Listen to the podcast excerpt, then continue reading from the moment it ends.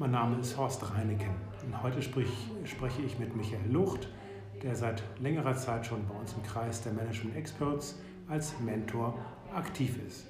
Schön, dass Sie da sind, Herr Lucht. Schönen guten Abend, Herr Reineken. Ich freue mich auch sehr. Mögen Sie ganz kurz uns berichten, Herr Lucht, über Ihren beruflichen Hintergrund und wie weit Sie sich mit Investmentthemen befassen? Ja, ich bin äh, von, von der Ausbildung her Volkswirt und als ähm, selbstständiger Unternehmer unterwegs mit meiner Firma. Ähm, man kann generell sagen, dass durch mein berufliches Leben ähm, hatte ich die Aufgabe, in guten Zeiten Geld zu beschaffen für Wachstumsprojekte und in schlechten Zeiten, in Krisenzeiten äh, zu versuchen, dieses Geld möglichst zu retten.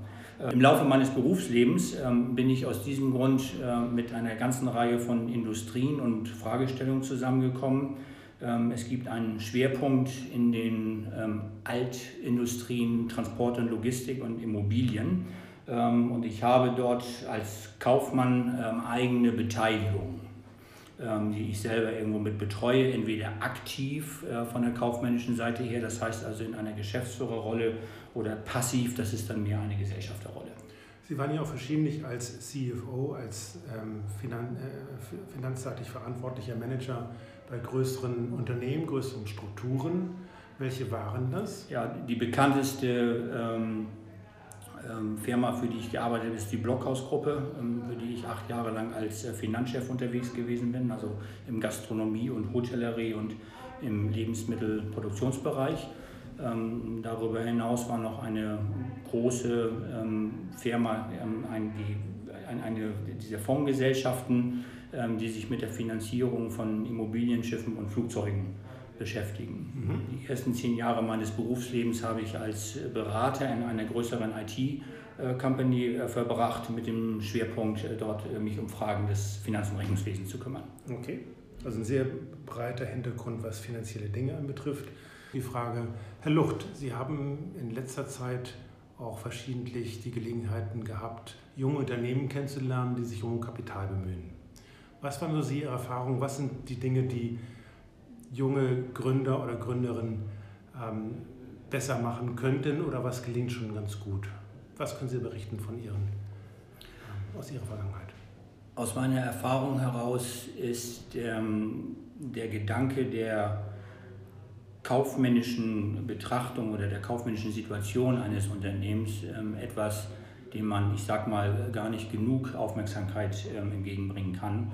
Ähm, ich erlebe das, dass äh, hervorragende Ideen und Visionen von Startups ähm, formuliert werden können, auch die dazugehörigen Geschichten ähm, sehr logisch, sehr nachvollziehbar, sehr interessant und spannend eben auch kommuniziert werden können, dass aber im Alltag ähm, ein, einer Firma die kaufmännischen Belange, ähm, Stichwort ist ein, ein Controlling oder eine Überwachung der kaufmännischen Prozesse, doch immer gerne hinten anfällt. Wie sehen Sie aus Ihrer Erfahrung die Themen der Liquidität, also die Zahlungsfähigkeit junger Unternehmen? Ja, die Liquidität ist äh, für mich eines der obersten Prioritäten. Liquidität geht vor Ertrag. Das ist einer der ähm, vereinfachenden äh, Sprüche, die man äh, auch häufiger hört in, in, dem, in diesem Zusammenhang. Ähm, und ich glaube, dass die Liquiditätssteuerung, ähm, Überwachung und auch das, äh, sagen wir mal, sich rechtzeitige Beschäftigen mit Liquiditätsproblemen in der Zukunft oder Liquiditätsentwicklung in der Zukunft ein sehr wichtiger Bereich ist. Wie können Sie ähm, ähm, den Zuhörern einen Tipp oder einen Hinweis geben, wie man sich rechtzeitig, möglicherweise rechtzeitig um äh, finanzielle Ressourcen kümmert? Ja. Ich möchte dazu ein Beispiel nehmen aus dem Privatbereich, das veranschaulicht das ganz gut. Ähm, wir haben ein bestimmtes Gehalt, ich sage mal 100. Ähm, und äh, dann haben Sie auf Ihrem Bankkonto sich dann bei der Bank noch einen Girokredit ähm, ein, einräumen lassen. Das ist in der Regel sind das dann drei Monatsgehälter, also 300 in diesem Fall. Und ich glaube, wir wissen alle, wie schwierig das ist, wenn ich auf einmal mit drei Gehältern, mit 300 in den Miesen bin, ähm, aber jeden Monat nur 100 wieder reinkommen, wie lange es dauert, ähm, um sich dann eben aus diesem, ähm, aus diesem Minus, aus dieser Kontoüberziehung dann heraus äh, gerettet zu haben. Das ist im Grundsatz ähm, auch ein Thema, das in, in einem Unternehmen, in einem Start-up sehr früh anfällt. Ähm, ich halte es für wichtig, dass sich ein Unternehmer darüber im Klaren ist, ein Startup-Unternehmen, welche Ausgaben in den nächsten Monaten anfallen. Die sind meistens sehr sicher und sehr klar. Äh, und mit welchen. Die Miete zum Beispiel, genau, Gehälter. Miete, die Gehälter, die dazu gehören. Ich nehme, Startup hat ja auch Entwicklung, ich habe Marketingkosten, ich habe vielleicht Investitionskosten, solche Themen.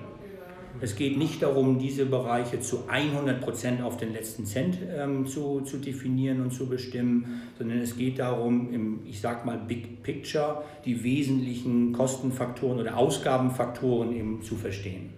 Das sind ja auch für Investoren, also für potenzielle Investoren, also ganz wesentliche Informationen, die ähm, interessant sind, um einzuschätzen, wie weit das Geschäftsmodell überhaupt in absehbarer Zeit zu, zu fliegen ist. Wenn kein Geld da ist, dann ist sehr schnell aus der Stecker gezogen. Auf jeden Fall. Wie gesagt, die Ausgabenpositionen sind unglücklicherweise fest, sehr häufig, während die Einnahmeseite sehr unsicher ist und von Planung, Einschätzung abhängt, ähm, die man mehr oder weniger gut greifen kann. Und äh, ich halte das für wichtig, dass ich hier nach vorne gucke. Es ist schlimm, wenn man Getriebener ist. Kontostand ist bei 300 und ich mache mir Gedanken darum, was ich tun soll. Dann bin ich ein Getriebener ähm, und komme da sehr schwer raus. Es ist besser, wenn ich in die Zukunft gucke und plane oder überlege, wo stehe ich in drei Monaten. Hier ist ein wichtiger Punkt. Ähm, es hat keinen Sinn, eine Liquiditätsplanung über zwei, drei, vier Jahre zu machen mit einer täglichen Basis. Das ist eine Genauigkeit, äh, die im Alltag nicht standhält ähm, sondern es ist eine Frage, dass ich mir eine ungefähre Vorstellung davon mache, wie die Einnahmen- und Ausgabensituation in den nächsten, sagen wir mal, drei oder sechs Monaten ist, vielleicht bis zum Jahresende, also neun, maximal zwölf Monate, ähm, um dann, wenn ich da ein Gefühl für habe, wann bestimmte Engpässe entstehen können, mir dann rechtzeitig Gedanken darüber machen kann, ähm, wie ich diesem begegne. Welche Kostenpositionen werden aus Ihrer Sicht, Herr Lucht, nicht richtig eingeschätzt oder nicht richtig gehandelt? Sind das Gehälter? Sind das äh, Marketingkosten?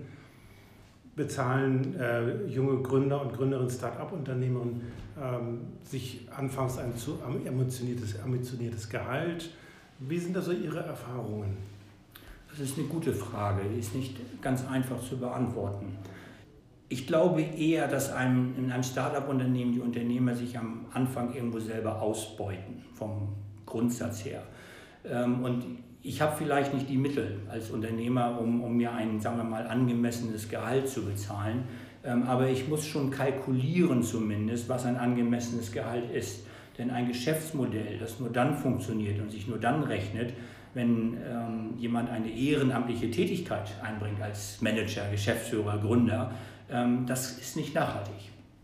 Und insofern ähm, glaube ich eher, dass diese ähm, ja, Selbstausbeutung, wie es ja auch manchmal heißt, irgendwo eher das Thema ist, als dass Menschen irgendwie aus den jungen Unternehmen zu viel Geld rausziehen. Mhm. Etwas anderes ist es, da muss man sehr vorsichtig sein, wenn ich eine erfolgreiche Finanzierungsrunde abgeschlossen habe und eine Reihe von Geldern gewonnen habe, ich übertreibe jetzt mal ein wenig, ich habe jetzt zwei Millionen auf dem Konto, dass ich dann ohne eine Liquiditätsplanung, wie gesagt, für die nächsten zwölf Monate äh, sage, Mensch, ich bin reich ähm, und kann jetzt erstmal irgendwie aus dem Vollen schöpfen, dann ist diese Million so schnell ausgegeben, ähm, das kann man sich leider gar nicht vorstellen. Es klingt nach vorne sehr viel Geld, ähm, aber wenn man dann nach acht, neun Monaten feststellt, ups, das ist alles weg, äh, dann ist das ein größeres Problem. Das halte ich für, eine, für einen wichtigen Punkt, dass man sich nicht reicher fühlt, nur weil eine, sagen wir mal, ein großer Geldbetrag auf dem Konto ist oder zur Verfügung steht. Wie häufig erleben Sie das, Herr Lucht, dass junge Unternehmen auf Sie zutreten und eine finanzielle Not haben oder gegenüber auf der anderen Seite, dass sie ein gutes Gesellschafts- oder ein gutes Geschäftsmodell haben und dort ähm, tatsächlich ernsthaft auch Kapital einwerben können? Meine Erfahrung ist, ähm, dass die Gründer meistens sehr charismatische Menschen, ähm, erfolgreich sind in der ersten, zweiten oder dritten Finanzierungsrunde die, die möglichen Mittel für die zukünftigen Ausgaben einzuwerben, dass sie dann vor dem Problem stehen, dass die Ausgaben sehr stark wachsen oder, oder sich entwickeln wie geplant, sagen wir mal, äh, während die Einnahmen diesem Plan deutlich hinterherhängen.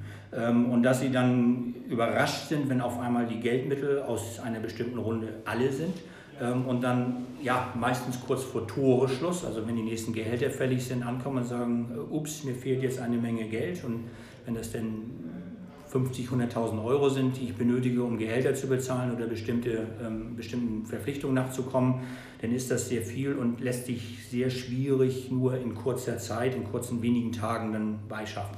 Das nehme ich als großes Problem wahr. Ähm, spricht wieder dafür zu sagen, ich brauche einen Planungshorizont von einigen Monaten weil jedes, als erfahrener Finanzchef habe ich jetzt gut reden, aber äh, kann ich jetzt sagen, also ein normales wirtschaftliches, finanzielles Problem kann ich innerhalb von äh, wenigen Monaten lösen. Mein Spruch hierzu ist, es gibt kein Finanzproblem, was sich nicht innerhalb von zwei Jahren lösen lässt. Ähm, das ist der, der längste Zeitraum, der, der Sinn macht. Aber es geht in der Regel so, wenn ich weiß, ich habe in vier Monaten ein Finanzloch, dass ich dann vier Monate Zeit habe, mich darum zu kümmern, dass ich dann auch tatsächlich in drei Monaten oder drei Monaten und zwei Wochen das auch dann entsprechend gelöst bekomme. Das ist etwas, ähm, was ich ähm, meiner Ansicht nach Startup-Unternehmen auch gut irgendwo dann äh, aufschreiben könnten, um sich daran zu verbessern. Unternehmen wachsen ja nicht kontinuierlich, sondern in Sprüngen. Das haben wir ja selber schon erlebt bei einzelnen Cases, die wir uns gemeinsam angeschaut haben. Es gibt diese Wachstumssprünge ähm, bis 10 Mitarbeiter, 10 bis 15 Mitarbeiter, dann ab 30 und ab 70, sodass sich da auch ein anderes Management, ähm, ein anderes Management durchgeführt werden muss. Wie sehen Sie das aus finanzieller Sicht? Ich bin ein absoluter, also ich stimme dem zu, ich bin ein absoluter Fan von Szenarienrechnung, das heißt also ein Best Case und ein Worst Case. Ähm, und äh, es verhält sich äh, aus meiner Erfahrung so, dass ein Worst Case kann ich definieren. Ähm, wenn der eintritt, den muss ich dann aus finanzieller Sicht überleben können, also genügend Mittel haben, um das aushalten zu können. Ähm, und ich, habe, ich kann auf der anderen Seite einen Best Case äh, definieren, ähm, bei dem ich weiß, wie es, äh, wie es eben wirklich ablaufen könnte, wenn das alles wirklich wunderbar und ohne Probleme läuft. Wenn man diese Bandbreite gut wählt, äh, dann wird die Wahrheit immer irgendwo in der Mitte liegen. Und wenn ich einen Worst Case ausgerechnet habe, bei dem ich das überlebe, nicht für immer, aber für eine gewisse Zeit, ein, zwei Jahre, wie auch immer, äh, dann habe ich eine sehr hohe Sicherheit, dass ich mit meinem Geschäftsmodell finanzierungsseitig, also von, vom kaufmännischen ähm, Prozedere her, nicht baden gehe. Das halte ich in einer solchen Phase für eine wichtige Grundlage. Gut. Können Sie abschließend ähm, zu dem Gespräch, das wir noch ähm, ich denke, noch sehr weit ausführen und ausdehnen könnten. Meine Erfahrung ist es, wenn man ein Geschäft gründet, egal wie gut die Idee ist, man braucht finanziellen Spielraum, um die ersten Monate, vielleicht sogar länger überleben zu können. Wie sehen Sie das? Dem stimme ich absolut hundertprozentig zu, ähm, dass ein Startup-Unternehmen vor dem Start sich Gedanken darum gemacht hat, ähm, oder die finanziellen Mittel beschafft hat für das Vorhaben ähm, und sich auch Gedanken darüber gemacht, ähm, wie lange sie mit diesen Mitteln auskommen werden. Wie gesagt, in einem Szenario Best Case und Worst Case ähm, und meistens, oder es ist sehr häufig so, dass wenn ich eine Investition mache und einen Wachstumspfad beschreite, die Kosten steigen und die Umsätze, die laufen dem langsam hinterher und brauchen eine gewisse Zeit, um sich dann auch wieder dort einzupendeln. Wachstum kostet Geld. Das ist so der. Das ist ein tolles Schlusswort. Vielen herzlichen Dank, Herr Lucht, dass Sie da waren. Wenn Sie weitere Details über Michael Lucht erfahren möchten, klicken Sie einfach unsere Webseite reinigen.com an und dort können Sie ähm, seine Vita und seinen beruflichen Hintergrund weiter erforschen. Herzlichen Dank.